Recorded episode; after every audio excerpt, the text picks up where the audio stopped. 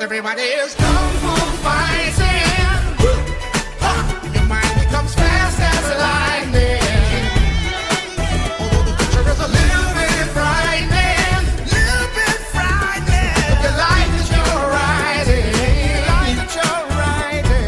Riding. Adaka Jime é um golpe de estrangulamento das artes marciais japonesas, conhecido em língua portuguesa como mata-leão.